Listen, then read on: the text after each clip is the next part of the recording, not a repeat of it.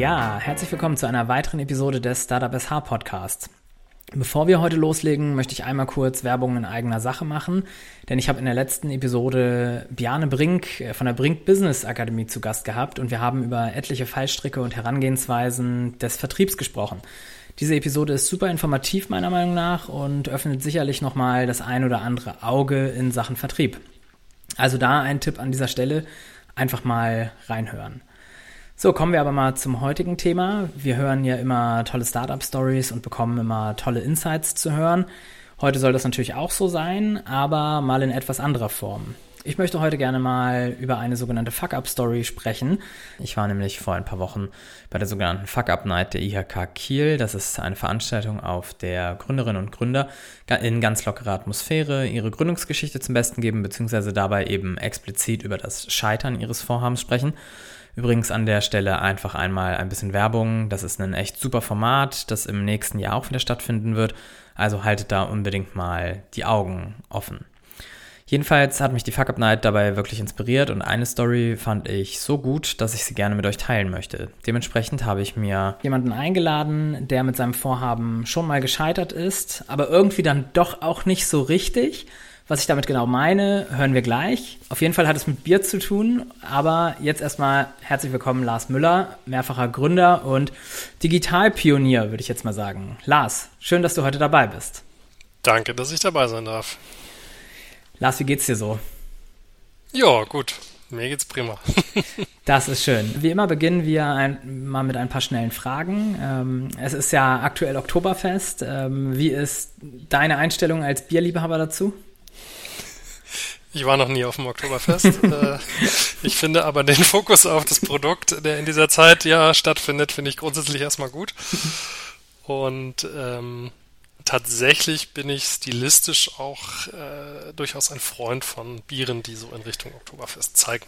Sehr schön. Ähm, Stichwort Bier, ist, äh, darum dreht es sich ja heute auch teilweise. Ähm, welches Bier und warum ist dein aktueller Favorit? Und ähm, vielleicht auch mal ganz kurz, welchen Snack könntest du dazu empfehlen? Ich habe da, ich habe, das ist immer gefährlich, diese Antwort äh, mit einem Bier ja. ganz konkret zu beantworten. Deshalb sage ich eigentlich immer, wenn ich so gefragt werde, es ist das Bier, was ich gerade trinke, da ich aktuell kein Bier trinke.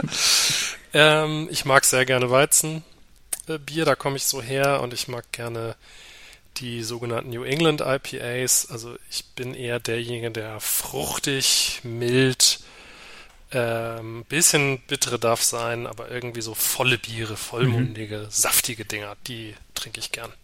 Sehr schön. Jetzt, äh, was, macht, was machst du in deiner Freizeit so am liebsten? In, in, in meiner Freizeit. Außer Bier trinken? Ich habe hab eine Familie, drei Kinder, da ist äh, sicherlich, ich war zum Beispiel jetzt gerade mal auf einem Fußballplatz mhm. äh, am Wochenende. Ich bin aber auch Gärtner, ich habe äh, einen Schrebergarten. Und ich beschäftige mich mit Star Trek. Cool. Ja, da ist auf jeden Fall genug äh, zu tun. Ne? So, ja, wir starten einleitend natürlich mit dir. Jetzt vielleicht nicht mit der privaten, mit dem privaten Aspekt, sondern mit deinem beruflichen. Ähm, wer bist du und was machst du? Also aktuell bin ich äh, Executive Consultant bei CGI. Das ist eine global agierende äh, Beratungsfirma, IT und Business Consulting. Sitzt eigentlich, also der Hauptsitz ist in Kanada, ich gehöre zum Standort in Hamburg und wir machen im Grunde, wie es so schön heißt, End-to-End Beratung von eher größeren Unternehmen, alles was IT und Business so angeht. Also sehr umfassend, sehr spannend und sehr ähm, innovativ auch. Okay, ja, jetzt fragen sich natürlich bestimmt die Hörerinnen an dieser Stelle, warum bist du denn hier im Startup-Podcast? Aber Du hast ja mittlerweile schon ein paar Unternehmen erfolgreich gegründet und aufgebaut. Ähm, kannst du da einmal sagen, welche waren das so und was ist mit den Unternehmen dann passiert? Ja, ich habe so ein bisschen scherzhaft äh, neulich das schon gesagt, das ist dieser, dieser Job bei CGI ist mein erster Job, ja. weil ich nämlich vorher immer unternehmerisch tätig war. Ich war nie angestellt, wenn man zum Zivildienst mal absieht. Also ich habe sehr früh schon eine Internetagentur gegründet, die hieß damals Webworks. Ähm, ich habe äh, dann zwischendurch auch nochmal ein anderes Startup gegründet, das sich so um Coworking-Themen gedreht hat. Ähm, das ist noch gar nicht so lange her. Das kam dann durch die Corona-Zeit äh, mhm. nicht mehr so, nicht mehr so gut. Das haben wir relativ schnell aufgegeben. Und ich habe aus Webworks im Grunde durch Fusion mit einer anderen Agentur äh, etliche Jahre äh, Wigital äh, mhm. Geführt. Also war da Geschäftsführer. Und vor mittlerweile neun Jahren habe ich eben Brewkammer gegründet, als das Herzensprojekt, ähm, was wirklich nur aus so einer Laune heraus, aus einer Bierlaune wirklich heraus mhm. entstanden ist und sich dann so ein bisschen verselbstständigt hat und wirklich ein, ja, ein anständiger Nebenberuf für mich war, viele Jahre. Ja, sehr gut, denn da wollen wir natürlich heute ähm, explizit drüber sprechen, ähm, nämlich darüber, was dann im Endeffekt doch nicht so gut gelaufen ist, was sich jetzt erstmal gut anhört im ersten Satz, ähm, ist dann nicht so gut gelaufen. Ähm, sag doch einfach mal, was ist Brewkammer? Wie kam diese, wie kam die Idee, einen Bierspezialitätenladen zu eröffnen, überhaupt zustande? Ähm, ja, erzähl das doch mal. Ja, die Gründungsidee ist äh, denkbar simpel. Es, es gab sowas nicht. Ja. und ähm, jedenfalls nicht in Kiel. Und ich habe mhm. eben frühzeitig mitbekommen, dadurch, dass ich über Bier gebloggt habe und mit Bier mich befasst habe, Craft Beer Days besucht habe, hier im Norden, äh, dann gemerkt habe, es, es gibt es gibt Anbieter, es gibt Produzenten von guten Bieren, mhm. ähm, auch kleine Brauereien, aber niemand bündelt das in einem Handel. Und die Idee war zuerst, das online zu machen und dann kam relativ schnell äh, der nächste Schritt, dass man gesagt hat, ja, uh, online, das ist, das ist zwar cool, aber das ist auch schwierig. So ein Produkt wie Bier, das muss man vor Ort erleben können. Das ist auch mit dem Versand nicht unbedingt so einfach. Deswegen bietet sich ein ganz traditionelles, klassisches Ladengeschäft an. Und witzigerweise zwei Häuser weiter auf meinem Weg zur Arbeit stand irgendwann ein Schild zu vermieten an einer sehr attraktiven Ladenfläche und dann habe ich eine Woche überlegt, habe meine Frau gefragt, ob ich das machen darf und dann ja. ging's los. Ne? Das, die erste Idee war sogar ein kombinierter Bier- und Kinderklamottenladen. Ähm, er hat sich dann irgendwie auf Bier. Ja, ja Kinderklamotten laufen natürlich auch immer, ne? Das ist eine interessante Kombination, aber äh, ja, es, das war, das war eben wirklich nur der ganz die ersten ja. Monate. Und dann, dann wurde es ein, ein, ein wirklich gut sortiertes Craft-Bier-Fachgeschäft. Mhm. Du hast dann eben dieses Biergeschäft ähm, eröffnet, dann hast du, hast du das hauptberuflich gemacht? Nee, du sagtest eben, ein guter, ordentlicher Nebenerwerb war das. Ähm, wie lief der Laden anfangs so? Also wie, du sagtest eben schon zum Geschäftsmodell, erst dachtest du online, dann hast du es doch auf den klassischen Laden ähm, hinauslaufen lassen. Ja, wenn du jetzt mal so an die ersten Jahre denkst, wie lief es so? Es lief besser, als ich gedacht hatte. Mhm. Ähm, aber es lief natürlich nicht von vornherein so, dass man gleich damit äh, große Sprünge machen konnte. Also ich habe das sehr, sehr sukzessive aufgebaut von ich öffne nur am Freitagnachmittag und am Samstagvormittag und investiere meine eigene Zeit und sonst nichts. Bis, äh, ja, wir haben erste Festangestellte, wir haben äh, regelmäßige Öffnungszeiten, wir haben einen angeschlossenen Online-Shop und dann gab es noch den Switch, dass wir ähm, das eingebracht haben, sozusagen. Also ich habe es selber gegründet, aber ich habe es dann eingebracht in Wigital als mhm. Tochterunternehmung und damit wurde es dann auf einmal sehr, sehr seriös und professionell und ernst und ähm, ich meine, das müsste so 2018 gewesen sein. Äh, und da lief das dann eigentlich so gut. Es hat natürlich auch erstmal Geld gekostet, es hat aber auch sehr viele positive Effekte gebracht. Wir haben also da schon auf Wachstum gesetzt. Ja, und dann kam Corona. Dann kam Corona, genau. Das ist jetzt natürlich kein generell kein schönes Thema, aber wir wollen halt genau über die Situation heute sprechen, ähm, wie es denn dazu äh, kam. Ähm, denn das Thema Scheitern gehört einfach zum Gründen dazu. Ähm, erzähl doch mal, wieso hat es aus deiner Sicht dann auf einmal nicht mehr funktioniert? Ähm, was waren da die ausschlaggebenden Punkte? Äh, Corona nanntest du jetzt schon. Aber es gab ja sicherlich ja. noch mehr und was euch dann im Endeffekt das äh, Genick gebrochen hat. Ja. ja, Scheitern gehört idealerweise natürlich nicht dazu, mhm. aber es ist wahrscheinlich unvermeidlich, dass man im Großen oder im Kleinen scheitert. Lieber im Kleinen, mhm. wäre jetzt so mein Tipp. Mhm. Ähm, und viele denken eben, dass Corona uns das Genick gebrochen hat, wie du schon sagst. War aber eigentlich genau nicht so, sondern mhm. wir haben äh, eher profitiert, muss man sagen. Mhm. Wir haben nämlich öffnen dürfen. Wir waren Lebensmittel äh, Einzelhandel Ja, wir sind Grundversorger gewesen. Ja. ähm, ich habe das nie so richtig hundertprozentig recherchiert, aber ich bin einfach davon ausgegangen, Getränke gehören eben in diese Kategorie. Mhm. Und ähm, wir haben natürlich, waren Nutznießer der äh, geschlossenen Gastronomien, keine Kneipen, keine Bars, keine Restaurants. Mhm. Und die Leute konnten bei uns Bier kaufen. Und was, glaube ich, ja doch in der Rückbetrachtung die, die, die best, eine der besten Entscheidungen überhaupt war, die ich jemals getroffen habe, ist sehr, sehr schnell Online-Tastings anzubieten. Ach, spannend. Wie sieht äh, das denn aus? Leute kaufen ein Paket. Vor Ort oder bekommen sie es auch Vor Ort oder auch im Online-Shop. Wir ja. hatten einen Online-Shop, das heißt, man konnte es bestellen, man konnte es aber auch direkt vor Ort abholen. Mhm. Und jeden Samstag gab es dann eine, eine, eine Zoom-Session, in der ich mit jemandem anderen äh, meistens, also manchmal alleine, manchmal zu zweit, mhm.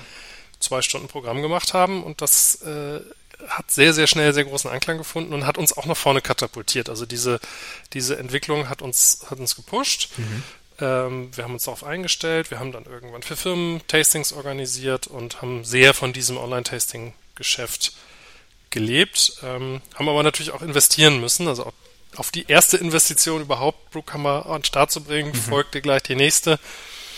Das heißt, wir sind da nicht, äh, nicht sehr schnell oder in der Phase nicht profitabel geworden. Mhm. Das ist vielleicht auch so ein bisschen der erste Fehler, dass wir zu sehr darauf geachtet haben, zu wachsen und nicht so sehr darauf geachtet haben, dass das auch immer profitabel passiert. Mhm. Ähm, das ließ sich gut darstellen, weil wir als Digital eine Muttergesellschaft oben drüber hatten, die das äh, abfedern konnte, also die das auch als Marketingaufgabe gesehen hat. Und insofern hat das diese, ja, sind ja zwei Jahre ungefähr gewesen, diese Corona-Zeit, so funktioniert. Es war für mich zwischendurch mal so ein privates Scheitern oder persönliches Scheitern, weil das doch sehr also die Substanz gegangen ist. Ja, das glaube ich. Trennung geführt hat, vorübergehend, ähm, wo ich mal zwischendurch zu Hause ausziehen musste. Ähm, also das war, das war schon krasse Belastung. Hat sich alles wieder eingerenkt zurück. Ja, äh, aber eben, äh, es war dann auch mit Corona vorbei mhm. und wir hatten einen relativ großen Apparat geschaffen. Zwischendurch noch eine Filiale in Flensburg aufgemacht, ähm, waren also expansiv unterwegs und nun brach zumindest ein Teil dieses Business ein. Nämlich Online-Tasting. Niemand wollte mehr Online-Meetings machen. Ja, ja, das kann man dann Switch, verstehen. Ne? Nach Corona Fluch und Segen auf einmal. Richtig. Ich, ich, war ja selber froh, dass das vorbei ist, man rausgehen konnte und sich wieder treffen konnte. Äh, wir haben dann aber es natürlich nicht geschafft, die Präsenz-Tastings genauso schnell wieder so ertragreich zu machen, wie das mit den Online-Tastings war. Und ja, Kosten, die entstanden waren, Personal, das da war, der zweite Laden, äh, viele Dinge, die einfach nicht schnell wieder runter zu sizen mhm. waren. Mhm. Und äh, ganz eindeutig dann Ukraine-Krise, Krieg, Inflation, Sorge, ja. zugenähte Geldbeutel.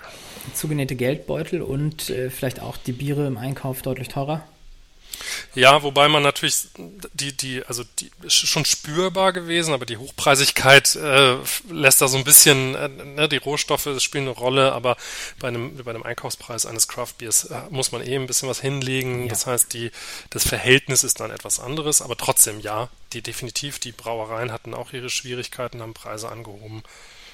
Und ähm, das es ist eine unheilige Allianz aus, aus all diesen Dingen was dazu noch kam, ist, dass ich mich entschieden hatte, bei Digital auszusteigen. Mhm. Ähm, und äh, das hat so ein bisschen das dann noch zusätzlich überlagert, dass eben auch diese, naja, diese schützende Hand ähm, nicht mehr so da war, die gesagt hat, ja klar, wenn da mal eine kleine, kleine Delle ist oder ja. eine Lücke in der Kasse, dann stopfen wir die. Und so, dann und kam alles irgendwann zusammen und dann blieb es nicht mehr anderes übrig. An dem Punkt äh, stellt sich mir aber gerade die Frage, warum bist du denn nicht bei Digital geblieben und hast äh, gesagt, okay, die, die schützende Hand äh, bleibt weiter oben drüber? Äh, naja, also das ist jetzt wieder ein eigenes abendfüllendes Thema, ja. ähm, weil das immerhin äh, über 20 Jahre Agenturtätigkeit sind, die ich mhm. damit an den Nagel gehängt habe und die Entscheidung habe ich mir nicht leicht gemacht. Ja. Die hat auch diverse Gründe. Ähm, Aber ich wollte jetzt nicht diese Entscheidung des Bieres wegen okay. revidieren. Das heißt, das war, das war unabhängig voneinander. Ja. Und meine Entscheidung bei Digital rauszugehen, äh, es gab sogar ein Modell, was leider nicht funktioniert hat, dann an äh, sozusagen aus der aus dem Gesellschafterkreis mhm. heraus nicht angenommen wurde. Brewkammer wieder aus diesem Kontext herauszulösen ähm, und sozusagen diese, diese ja, Rückabwicklung zu machen. Und dann hätte man möglicherweise auch eine Insolvenz vermeiden können, aber das mhm. ist auch Spekulation ein okay. Stück weit. Ähm, was mich jetzt natürlich auch interessieren würde, ist, an welchem Punkt hast du denn gesagt, äh, bei Brewkammer, jetzt ist Schluss, äh, ich kann das Ding nicht wieder in irgendeiner Form einfangen? Ja, wie, wie gerade gesagt, die, die Entscheidung eigentlich meiner Mitgesellschafter, ähm, die, diese, diese Stütze nicht mehr zu, mhm. zu geben und auch die Herauslösung der, der Brewkammer als Tochter nicht, mhm. nicht mitzutragen. Und ähm, das ist ein, also ganz plastisch ein Meeting, in dem das dann besprochen wurde und ein, eine Entscheidung, die danach dann, dann getroffen wurde mhm. von vier Personen. Ähm, und danach habe ich dann, weil die negativ war, einen, ja. einen Insolvenzantrag ausgefüllt. Auch zum ersten Mal in meinem Leben. Ja, wie läuft das eigentlich ab? Also das Unternehmen ist dann de facto pleite gewesen. Es waren einfach Kosten, die nicht mehr gedeckt worden können, konnten. Ähm, wie sieht dann dieser Prozess aus, den man da durchlaufen muss? Es ist ziemlich viel Arbeit, diese ganzen Formalien zu erfüllen. Jedenfalls ähm, hat sich das mir so dargestellt. Man, man hat, erzeugt halt eine Menge Papier, tatsächlich mhm. Papier auch, druckt das alles aus, tut das in Umschlag und schmeißt das ein. Und dann geht es sehr zügig, dass ein Insolvenzverwalter bestellt wird, der kommt und übernimmt dann die Kontrolle. Also das war wirklich so, dass der, ich glaube, einen Tag danach oder zwei Tage danach ähm, vor der Tür stand. Ich war nicht da, aber ich musste dann halt nochmal in, in das Büro des, äh, der Kanzlei und da wird dann, dann klipp und klar gesagt, man hat jetzt, man kann noch mitwirken, mhm. aber die Kontrolle über Konten und über Personal und über alles übernimmt dann dieser Insolvenzverwalter. Da schluckt man erstmal. Das ist eins der beschissensten Gespräche gewesen, die ich so, zumindest das davor, äh, hinzugehen zu diesem, zu diesem Termin, zu wissen, so, jetzt ja. droht einem der Ausschluss aus dem eigenen Unternehmen oder vielleicht sogar noch Schlimmeres. Ja.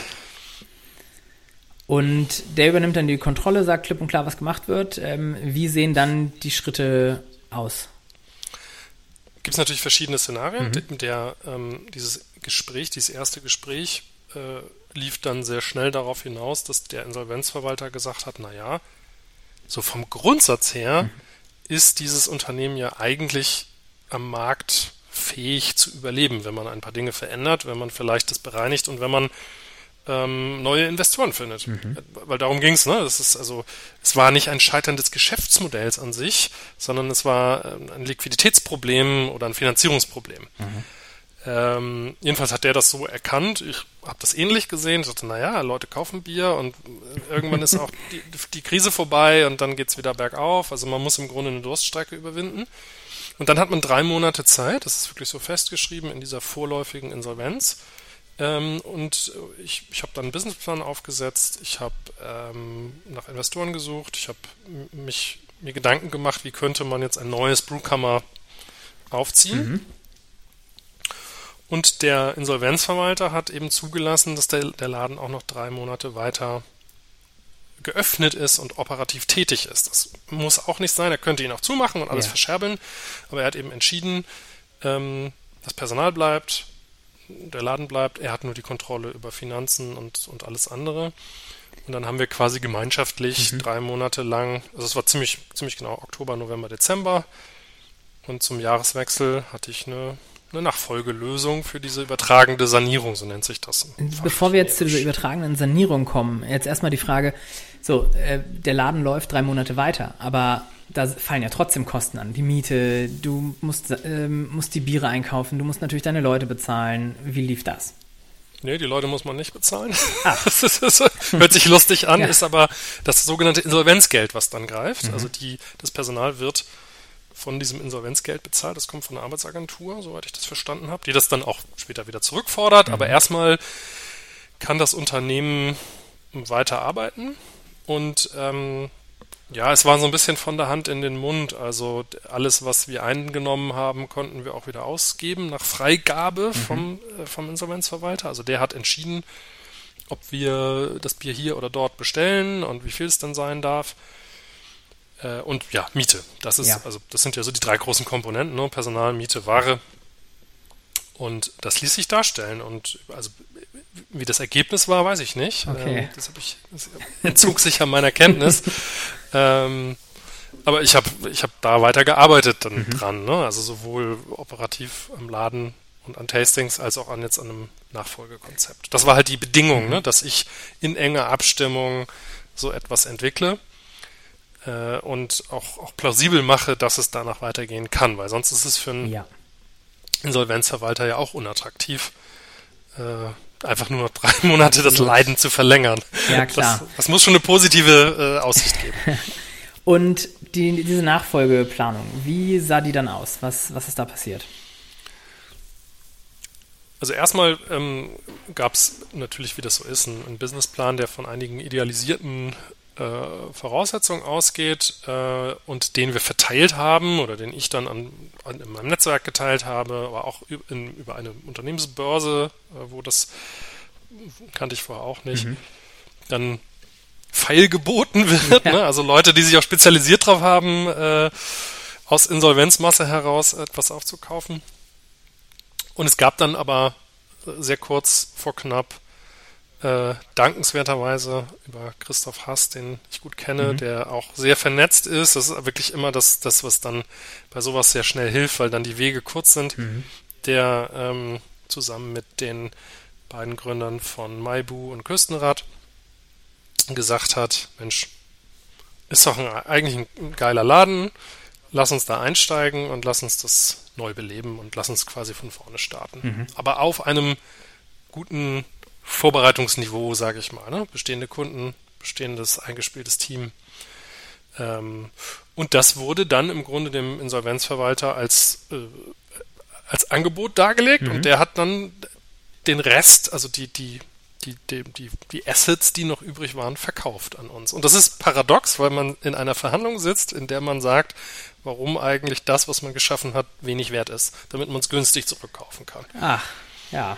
Das ist mal eine ganz andere Perspektive. Ne? Es, ist, es ist ein bisschen komisch, ja, weil es gehört einem nicht mehr. Ne? Also, ja. Äh, und, und, und, und man muss dann sozusagen äh, Geld dafür berappen. Äh, ich habe mir auch privat bin mhm. ich dann wieder investiert. Also ich hab, hatte ein bisschen pers persönliche Rücklagen, die ich äh, genommen habe, um, um eben eine neue Gesellschaft zu gründen und diese alte äh, Substanz dann quasi aufzukaufen. Am Ende waren wir fünf Gesellschafter. Mhm die da was eingelegt haben und wir haben dann wirklich über Nacht ähm, uns geeinigt, gegründet, äh, gekauft und ich sag mal, irgendwie in der ersten, zweiten Januarwoche ging es dann einfach wieder los. Also das ist natürlich spannend zu sehen. Es, äh, ein Scheitern bedeutet nicht, ähm, dass es dann ein Unternehmen ähm, gar nicht mehr gibt. So, und ähm, ja. wie, habt ihr, wie habt ihr das Geschäft dann neu aufgestellt? Was ist in irgendeiner Form neu dazugekommen? Ähm, wie muss man sich das vorstellen? Läuft es jetzt eins zu eins genauso weiter wie vorher oder äh, nur ohne Corona? Nein, es also gibt, gibt schon einige Anpassungen, ähm, die vorgenommen worden sind. Also erstmal muss man natürlich das Ganze wieder von vorne, ne? neue Ware, ja. neue, neue äh, Prozesse auch ein bisschen etablieren.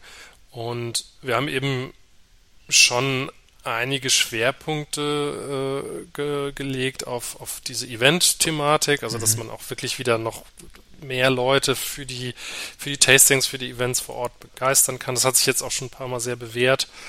Ähm, und der Laden in Flensburg war sowieso kein Thema mehr und es ja. ist jetzt so ein bisschen die Diskussion ähm, dann entstanden, naja, wie ist das Online-Geschäft eigentlich und stabilisiert man vielleicht erstmal über, über den lokalen Handel und ähm, da ist es jetzt eigentlich erstmal der Schwerpunkt, wirklich einen, einen funktionierenden Einzelhandel vor Ort zu machen mhm. und die anderen Aktivitäten drumherum ein wenig zurückzufahren, sich aufs Kerngeschäft quasi sozusagen. Mhm. Nichtsdestotrotz kann man aber auch noch im Online-Shop bestellen. Ja, noch ja. Das ist in Überlegung und tatsächlich bin ich jetzt seit einigen Wochen auch da nicht mehr involviert. Also das ist jetzt relativ frisch, dass ich dann auch mich dort aus dieser Konstruktion ja. wieder rausgezogen habe. Ich bin jetzt eigentlich weder Mitinhaber noch Mitentscheider noch sonst irgendwas. Ich arbeite trotzdem noch für Brookhammer, hm. ehrenamtlich kann man sagen. Ich wollte gerade sagen, dich äh, trifft man da ja auch ab und an mal. Ja, ja, ja ich bin da vor Ort. Ich, hab, ich bin bei Tastings, ich mache mit.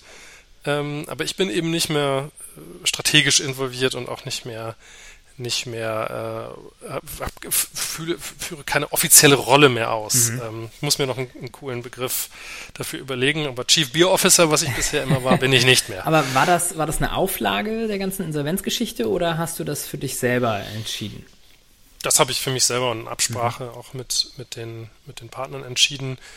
Ähm, war eh klar, dass es nicht unbedingt jetzt so von, von ewiger Dauer ist. Ich wollte unbedingt, dass es, also auch mein Commitment geben, dass es erstmal wieder startet. Mhm.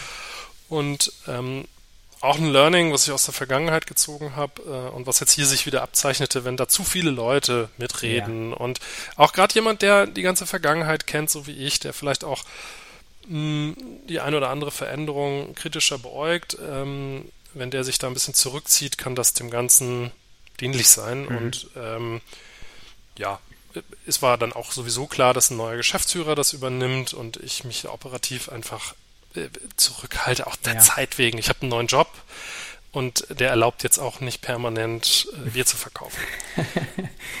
also manchmal lässt sich das auch da das Angenehme mit dem Nützlichen verbinden, aber ähm, nein, ich, ich wollte das, ich wollte das auch einfach wieder sozusagen von mir loswerden. Nicht, weil ich das Thema nicht liebe, aber man trägt Verantwortung, man ist finanziell involviert, man hat Risiko und ich bin mit dieser Lösung super fein. Ähm, ich, ich bin assoziiert noch, ja. aber ich bin eben nicht in charge. Ja. Ja, schön. Du sprachst es eben schon mal an, äh, das Stichwort Learnings. Also eben ein Learning war, zu viele Köche verderben den Brei so ungefähr. Ähm, welche Dinge hast du noch mitgenommen und wo würdest du jetzt sagen, diesen Fehler mache ich nie wieder? Ja, es sind, mal, es sind ja. natürlich ganz viele ja. Kleinigkeiten, wo man so denkt, ah, hätte ich das vor viereinhalb Jahren vielleicht so und so anders gemacht. Ähm, aber es sind auch ein paar große Dinge, wie ähm, was ich schon angerissen habe, diesen, diesen, diesen Fokus auf Profitabilität, ähm, nüchterner, das trifft hier vielleicht auch ganz gut das Wort, nüchterner das Business zu betrachten. Äh, ich habe das aus maximaler Leidenschaft heraus gemacht und habe natürlich auch immer einen großen Optimismus mhm. gehabt, dass das alles läuft und das hat eine gute Zeit funktioniert, aber wenn die Dinge mal nicht so gut laufen, dann muss man eben mit einem kühlen Kopf daran gehen. Das ist auch mein Rat, immer ähm, da eine Meinung von jemandem einzuholen, der vielleicht etwas weiter weg vom Thema mhm. ist, aber der das zahlenmäßig ähm, durchdringt. Und das kann Steuerberater sein. Das, in meinem Fall hat mir das auch geholfen, da äh, mit einem Steuerberater drüber zu sprechen. Aber irgendjemand, der Distanz aufweist und ein bisschen kritischer mal draufschaut, das ist, das ist ein Learning. Ähm, und ja, definitiv. Wenn man gründet, wenn man eine Firma nach vorne bringen will, dann ist das in der Regel auch ein Vollzeitjob. Und mein Learning ist, zwei Vollzeitjobs sind ja. einer zu viel.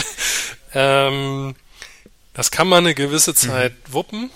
Das ist aber irgendwann familiär und auch körperlich mhm. und so äh, am Limit. Ich habe sogar eine Zeit lang drei Jobs gehabt. Da war ich Divish-Vorsitzender, Geschäftsführer und Brookhammer.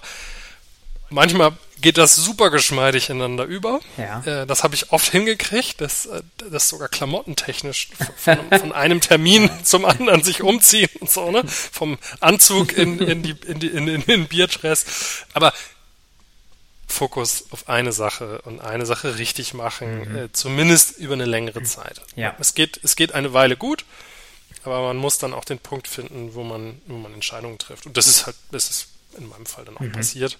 Das muss nicht in einer Insolvenz enden, aber ähm, lieber, lieber ein, eine konzentrierte Arbeit als jetzt zu viele zu viele Bälle in der Luft zu haben. Auf jeden Fall. Also ähm, das war ja eine wirkliche Achterbahnfahrt. Also wie hast du, bist du damit persönlich denn umgegangen? Vielleicht kannst du da noch mal zwei Worte zu sagen.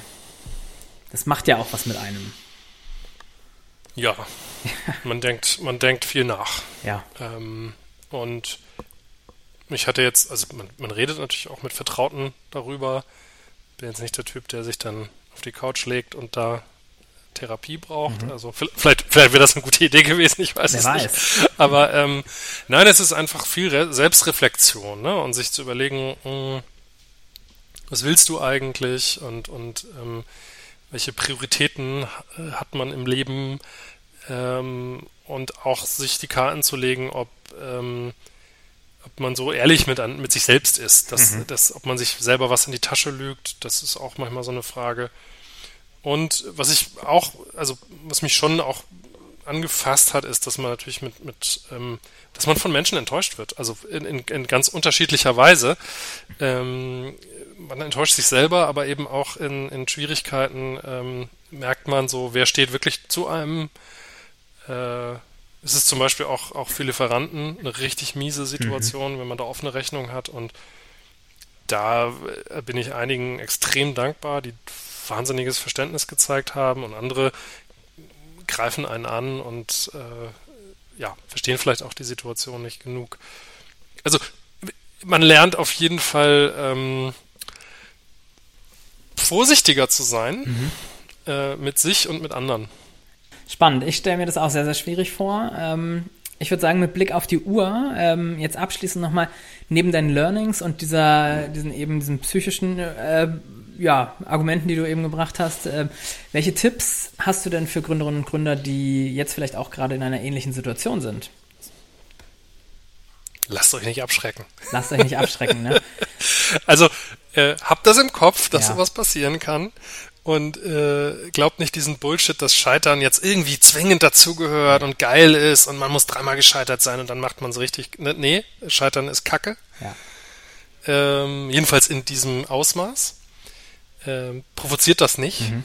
aber macht trotzdem euer Ding. Also äh, gründet und, und, und wachst und jede Situation ist anders, aber hört auf Leute, die vielleicht den ein oder anderen Erfahrungswert mitbringen, sucht euch Mentoren, baut ein Netzwerk, das euch da in solchem Fall dann auch äh, auffangen kann. Also nicht, um Gottes Willen, nicht durch alles immer alleine durch und mit dem Kopf durch die Wand.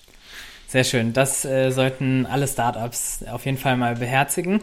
Lars, wir sind mit der Zeit schon am Ende. Ähm, wir müssen daher leider zum Ende kommen. Auch wenn das alles hier eigentlich kein schönes Thema ist, fand ich dennoch unser Gespräch hier wirklich sehr, sehr gut und vor allem informativ. Vielen Dank für die ganzen Einblicke. Ich danke dir. Ja, liebe Hörerinnen und Hörer, ich hoffe, ihr habt jetzt ein paar gute Einblicke darüber bekommen, wie Scheitern aussehen kann und dass man darüber eben auch ganz offen reden kann und vor allem auch sollte. Ich hoffe, ihr könnt aus dem ganzen Gesagten jetzt einige Dinge für euch und eure Startups etwas mitnehmen. Weitere Infos stelle ich natürlich nochmal in die Notizen. Ähm, stattet doch gerne Brewkammer einfach mal einen Besuch ab, wenn ihr mal in Kiel seid ähm, oder guckt zumindest in den Online-Shop, noch gibt's den. Dort gibt's wirklich äh, wirkliche Bierspezialitäten, die man sonst nicht so einfach im Laden kaufen kann. Es, ich finde, das lohnt sich auf jeden Fall. Ansonsten vielen Dank, dass ihr reingehört habt. Bis zum nächsten Mal. Macht's gut.